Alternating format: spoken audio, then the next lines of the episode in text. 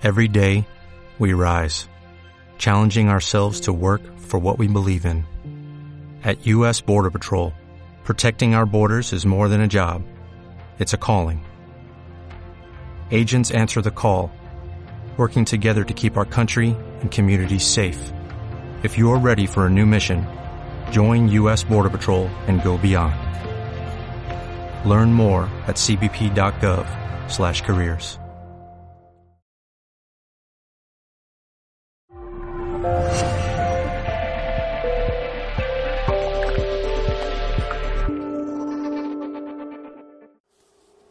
Pues las típicas familias que se ha hecho cierta difusión que debemos para evitar, lo digo que sean las únicas, pero sí fácilmente reconocibles, los que acaba los, las parafinas y derivados del petróleo, eh, los parabenos. Mira, el me, ese es el que sacaron después de los parabenos para como conservante. Por eso lo, remarco para que veáis un poco cómo va la industria, ¿no? Algo que me dices que está mal, vale, venga, pues como sé que ya no me vas a comprar así, saco otro producto. Y, ya cuando, si, si, resulta que es negativo, ya dentro de unos años ya me habréis hecho suficiente presión y yo ya habré sacado otras alternativas. Los eftalatos, nanopartículas, pongo ahí varios ingredientes, varios links para que veáis sobre estos ingredientes.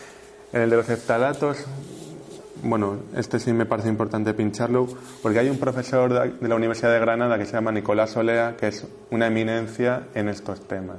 Tiene, vamos, eh, bastantes vídeos en YouTube sobre las diferentes familias, esta en concreto que es sobre la que escribí el, artículo, los eftalatos, que están eh, las, eh, las lacas de uñas, también disruptores endocrinos, es decir, que afectan a nuestro nivel hormonal, nuestro, todas las funciones del cuerpo que se regulan de manera hormonal estarían alteradas cuando empiezan a actuar estos ingredientes. Pues este profesor, vamos, genial, ¿eh? Te explica, eh, vamos, forma parte del panel de la Comisión Europea, o por lo menos ha formado parte, ahora no lo sé, para ¿no? estos grupos de estudio que hace para presentar a la comisión información y luego ya depende cómo se peleen los lobbies eh, en el Parlamento Europeo, pues te sale una regulación u otra, pues se ha trabajado y por ello parte de los parabenos se, se limitó. No, no se quitaron todos, pero creo que los que son de cadena larga, que eran los que mejor se absorbían, más rápidamente se absorbían, los eliminaron. Vamos, los prohibieron. Pues sí que recomiendo que busquéis vídeos de este hombre porque son charlas muy bien explicadas y muy interesantes.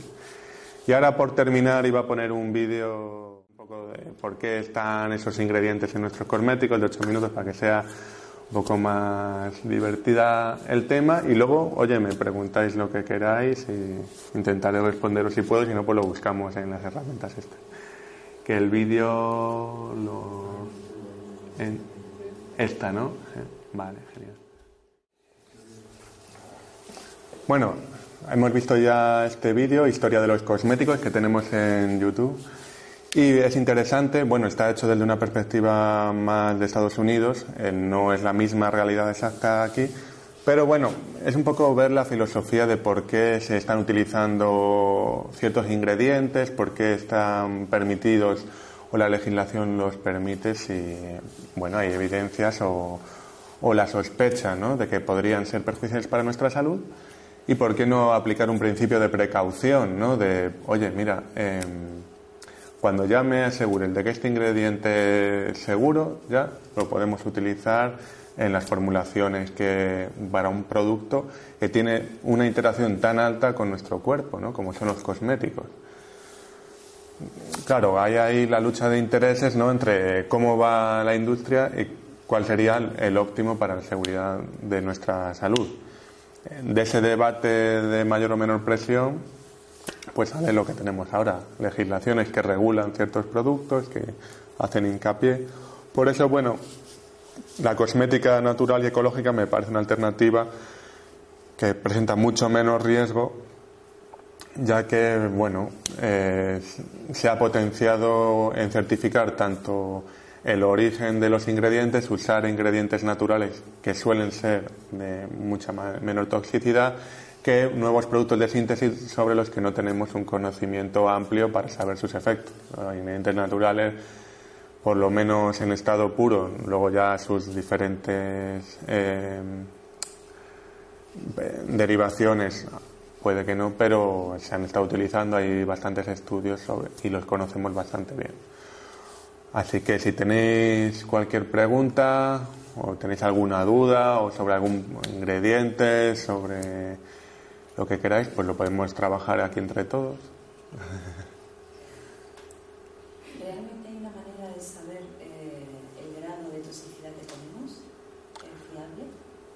Dices a nivel individual, de, por ejemplo, yo ahora digo, he estado usando cosméticos durante 10 años, a ver cuánta Supongo que sí, que se pueden hacer análisis por lo menos tanto del tejido adiposo para ver qué tenemos acumulado ahí, tanto lo que podamos tener en sangre, supongo que sí. Ahora que vayamos a, a la seguridad social y nos hagamos un análisis de eso, lo dudo. Supongo que en clínica privada y podrás permitirte hacer esos análisis. Desconozco dónde los ofrecen o... ¿Y esas sustancias tóxicas se quedan en el hay algunas que sí, algunas que no. Sobre todo las que son liposolubles, las que se pueden almacenar en nuestro tejido adiposo, esas son las más difíciles de eliminar. Las que son hidrosolubles, pues bueno, por el sistema, por los riñones y tal, pues se filtra y se suele ir con mayor facilidad. Pero el problema es esos que decimos, por ejemplo, metales pesados, muchos compuestos orgánicos liposolubles, sí que pueden permanecer con nosotros hasta el fin. si nos incineran, pues ya podríamos ver la cantidad que tenemos. Pero bueno, no hay que esperar ese análisis. Yo creo que es mejor evitarlo.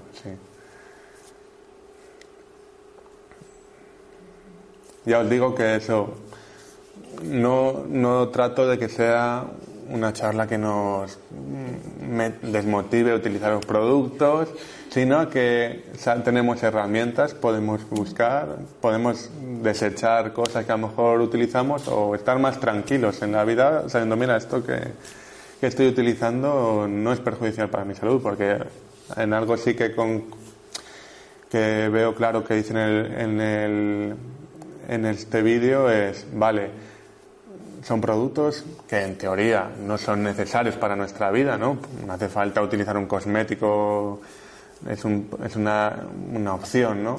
Pero sí por lo menos que si lo voy a usar sepa que es seguro. Es decir, esa opción, esa realidad debería de ser un hecho, no no que por campañas de presión de grupos eh, pues, eh, preocupados por la salud o ecologistas, siempre vamos un poco a, poner parches, ¿no? De, se descubre esto, pues vamos a hacer presión a la industria para que lo quite. La industria va a tal velocidad que si vamos haciendo campañas de todo, se nos va la vida en ello. Entonces sí que sería muy importante que en la legislación se aplicara el principio de precaución y por ello sí que me gustaría hacer una cierta presión, ¿no? Pero seguir al ritmo de este producto, como ha pasado con los parabenos, ya os digo, eh, se relaciona con el cáncer de mama, en muchos cánceres de mama se ve este ingrediente vamos a, en los análisis, y vamos a hacer presión para quitarlo, vale, van y me sacan otro. Que tampoco es muy saludable. No podemos ir así. Eh, me parece un poco infructuoso. Creo que es mejor un principio de precaución que en cosmética natural ya está en cierta manera hecho. El tema es que tampoco quiero aquí eh, digamos, decir, no es 100% segura. No, ya os acabo de decir, uno de los conservantes que se utilizan en estas bases de datos lo, califican con un riesgo medio, que es un 5. Incluso superior un poco a algunos de los que hemos demonizado. Ver siempre bien las cosas. Y ya está. Eso, yo por eso doy herramientas y así no. Sea muy difícil decir que hay algún producto 100% no nocivo. Mira, es que luego cada organismo es un mundo. Si tú tienes alergia a ese producto, para ti no lo es. Para a lo mejor para el 99% de la población, oye, pues no tengo ningún problema. Pero, por ejemplo, incluso en las relaciones alimentarias, yo como nueces y no tengo ningún problema. Tengo un amigo que, vamos, la ve a medio metro y se le está hinchando la, la lengua. por eso, claro, los, los, estudios se hacen tú pruebas un producto y dices, mira, pues a la mitad de la población, a partir de esta cantidad, la mitad de la población ya, les, ya le hace un efecto.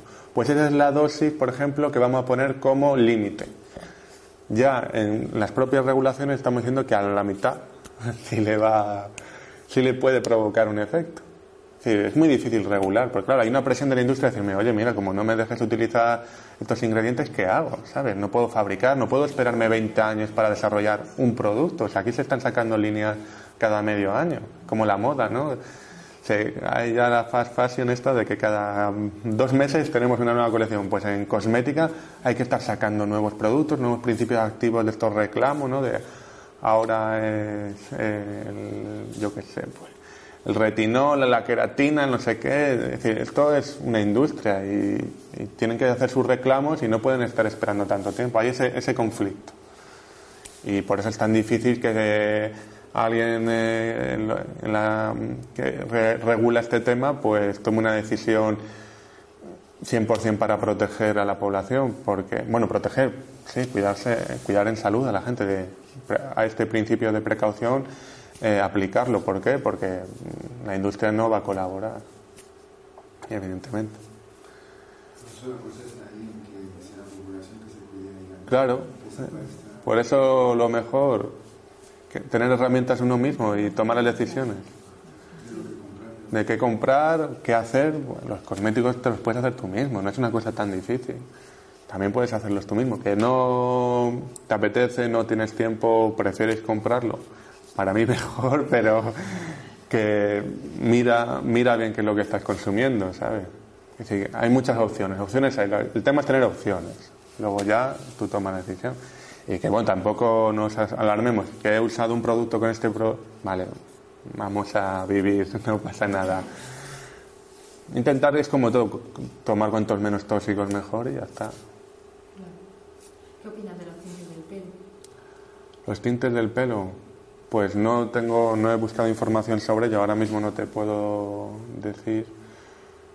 Pero bueno, así, así de primera opción veo que no deben de ser productos que se introduzcan mucho en nuestro organismo, porque no están en una zona de fácil absorción. Veo mucho peor, por ejemplo, los labios son una piel muy fina, mucho más fina que tiene menos capas, ¿no? Muy permeable y además usamos productos muy tóxicos en los labios. Por ejemplo, las siliconas que se usan por eso para tener ese efecto húmedo, rellena un poco los, las líneas, ¿no? Entonces, sí, claro, pues sí, de aspecto, si eso es lo que a ti te importa, pues sí, hace un efecto, pero es que son productos muy tóxicos, ¿eh? Simplemente más que los puedes estar chupando y tragando ya directamente, ¿sabes? Entonces, pues sí hay algunos, y los protectores solares sí, porque se extienden por todo el cuerpo y se aplica una cantidad tan grande, me parecen peligrosos peligroso, que no quiero alarmar a nadie, pero vamos, que son de los que tienen productos más tóxicos y nos aplicamos en zonas más sensibles o en cantidades mayores.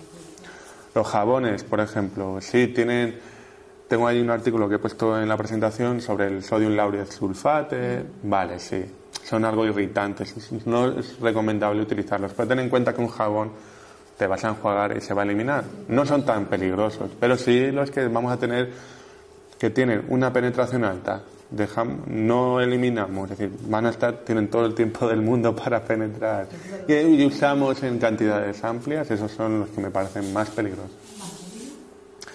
Las vaselinas son parafinas derivados del petróleo que no son muy recomendables. Hay, hay alternativas naturales, aceites, ceras, que vamos, no, no son necesarios. Eh, la ecuación de la industria es coste del producto. digamos, los ingredientes estos son baratísimos. El parabeno, ¿por qué es un conservante tan utilizado? ¿Cuál fue la decisión de la industria? Es eficaz y es muy barato. Por eso se usa tanto. Ese es el motivo. Es eficaz en su trabajo y muy barato. El aceite de palma, pues bueno, oye, el aceite de palma, claro, ¿Qué problema hay? Pues que se, es barato, se usa en tantas aplicaciones, no solo en la cosmética, que es en la que menos, creo, porque a lo mejor no sé si era un 5 o 10% de la producción se usa para cosméticos, lo cual no lo criminaliza en exceso a la industria en este aspecto. Pero claro, tiene un impacto ecológico y social en las zonas altísimo. Claro, dicen, bueno, se puede usar ahora pues ecológico, certificado, no, es tan no son refinados, ¿no? es como un aceite de oliva virgen extra de producción local, ahí pues no tiene el mismo impacto que un orujo de oliva de una plantación extensísima que ha deforestado medio bosque mediterráneo y ya todos los animales y los pueblos que había allí, pues nada, fuera. Claro, generalizar sobre las cosas es difícil, pero bueno, así por no suelen ser ecológicos ni sostenibles. Los aceites de palma que se utilizan para la salud, el aceite de palma no es que sea especialmente peligroso, es más, se ha hecho la campaña por el impacto ambiental. Es como las micas se usan mucho en maquillaje, tiene un impacto social altísimo, porque el 60% creo que era de la mica se saca de la India y lo sacan la mayor parte niños. Mica es un mineral que, que tiene mucho brillo, mica que usa mucho en, los polvos de mar. Pues eh, tiene un impacto ambiental, bueno, social altísimo. Mm, a, nivel de salud ahora mismo no te sé decir, pero ya sé que, por inhalación, por ejemplo, en centros de belleza donde se están utilizando mucha partícula, casi deberían de usar mascarillas. Porque no ven los mineros ¿no? que van, trabajan en la mina, tragan mucho polvo y se les forma silicosis en los pulmones pues la gente que trabaja en un centro de estética que está utilizando partículas que fácilmente están en suspensión en el aire y que vas a inhalar, te va a producir lo mismo. Llevo yo 20 años así, voy a salir mala. Entonces, hay que, no solo es por el efecto químico, por ejemplo, este a nivel endocrino que producen, a nivel físico esas partículas las inhalamos y nos puede...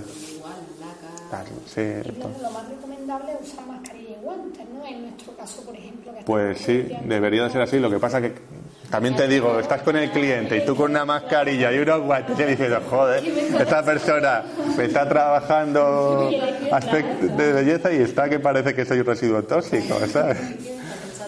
Ahí se mezcla todo, ¿no?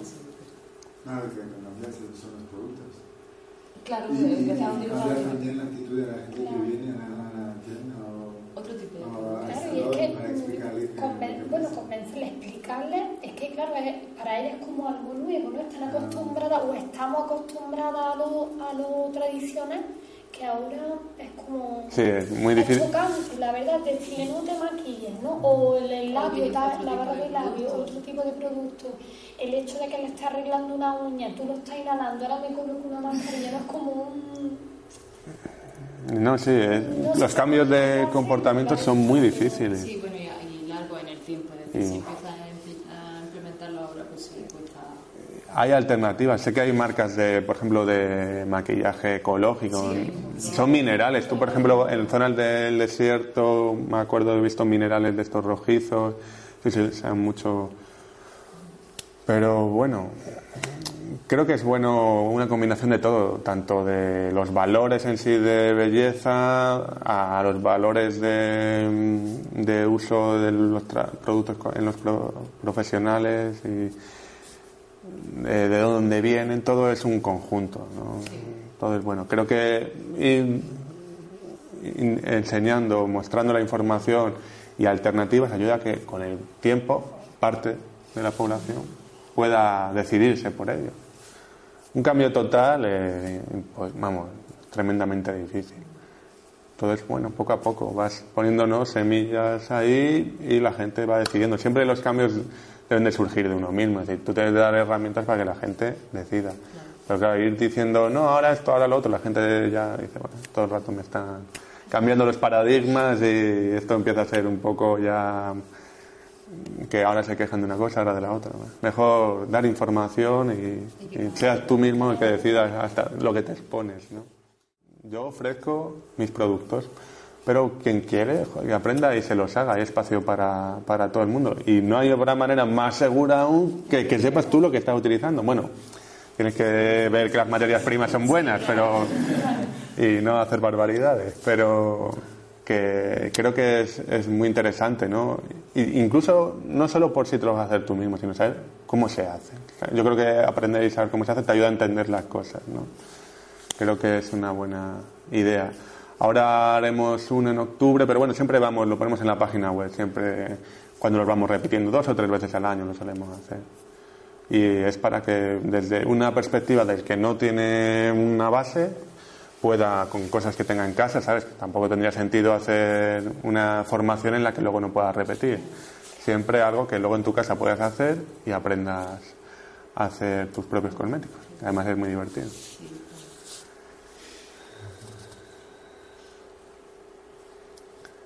De todas maneras, eso, os voy a pasar la presentación. Cualquier duda, porque a lo mejor ahora, bueno, si mucha información, luego la digiero dentro de media hora, o un día, o diez días. Me escribís o pasáis por la tienda aquí en el centro y me saludáis, me preguntáis.